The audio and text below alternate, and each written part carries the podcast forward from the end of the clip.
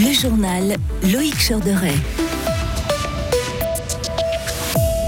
La force du nombre, un rassemblement veut rappeler l'urgence climatique. Des dizaines de milliers de personnes sont attendues à Berne. Un arbre pour construire mon école. Les élèves de Corbière étaient aujourd'hui en forêt. Notre reportage. EIB en Ligue des Champions, c'est dans quelques heures seulement. Les fans allemands, eux, sont déjà prêts. 100 000 personnes à Berne pour le climat, c'était il y a 4 ans. Un nouveau rassemblement aura lieu dans un peu moins de deux semaines, le samedi 30 septembre, trois semaines avant les élections fédérales. La manifestation est organisée par l'Alliance climatique qui réunit encore plus de mouvements qu'en 2019. Mais leur ambition se limite cette fois à faire converger 20 000 personnes à Berne. Léonie Lalive de l'Alliance climatique nous explique alors pourquoi revenir avec un rassemblement. C'est pour nous une bonne opportunité de tisser des liens et de montrer la force du mouvement. Et puis les manifestations ont toujours fait partie de la démocratie.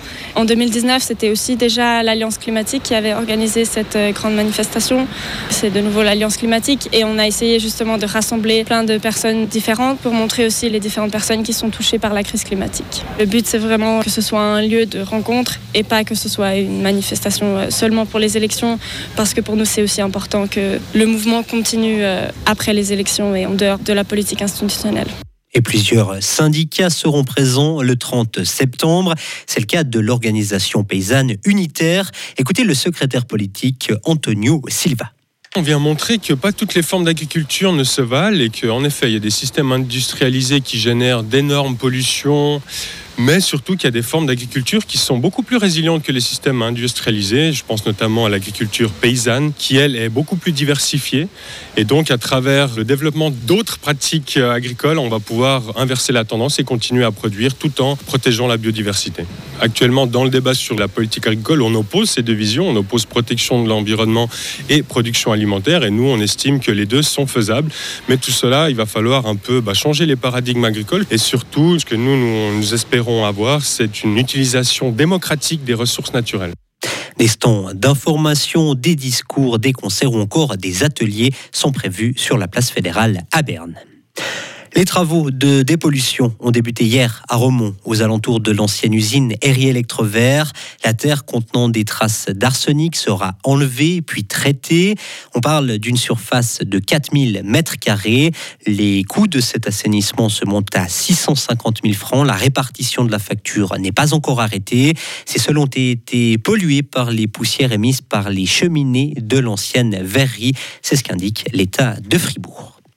Comprendre et regarder pour apprendre. Les élèves de Corbière et Hauteville ont passé une journée d'école un peu extraordinaire aujourd'hui. Ce matin, ils se sont rendus sur les hauts de Corbière pour assister à une coupe d'arbres, du bois qui servira à la construction de la future école primaire du village. Le but de cette opération, sensibiliser les enfants à l'écosystème régional. Et notre journaliste Marius Cam a accompagné deux classes dans la forêt.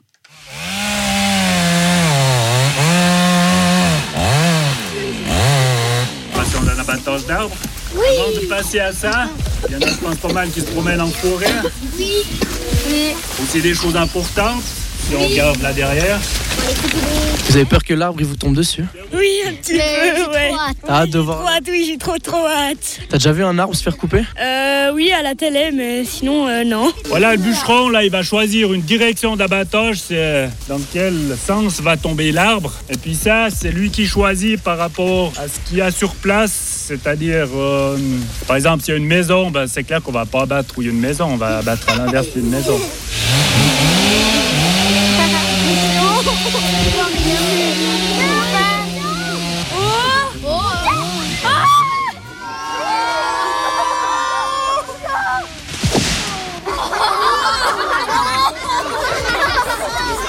Comment est-ce que t'as trouvé la coupe de l'arbre J'ai eu quand même un peu peur, mais c'était bien. Trop bien, trop bien. Est-ce que vous, vous réalisez que cet arbre, il sera dans la prochaine école où vous serez Oui. Ouais. C'est cool quand même, non Oui. En plus, c'est du bois qui vient de votre village. Et la construction de l'école primaire débutera cet automne, prévue pour la rentrée 2025. Elle devrait accueillir six classes. Elle coûtera près de 6 millions de francs. Dans l'actualité internationale, une bouteille d'huile d'olive qui passe de 6 à 10 euros en quelques mois. Une situation qui inquiète en Espagne. Suite à une sécheresse historique, le prix de l'huile d'olive a fortement augmenté et les associations de consommateurs mettent la pression sur le gouvernement. Lors d'une intervention à la télé aujourd'hui, la ministre de l'économie a même appelé le secteur à contenir les prix. Des combats entre l'Azerbaïdjan et l'Arménie dans la région du Haut-Karabakh aujourd'hui, une région disputée depuis des décennies. L'Azerbaïdjan a annoncé ce matin mener des opérations antiterroristes. L'Arménie dénonce de son côté une agression à des fins de nettoyage ethnique. Elle appelle d'ailleurs la Russie, son traditionnel allié, et l'ONU à agir.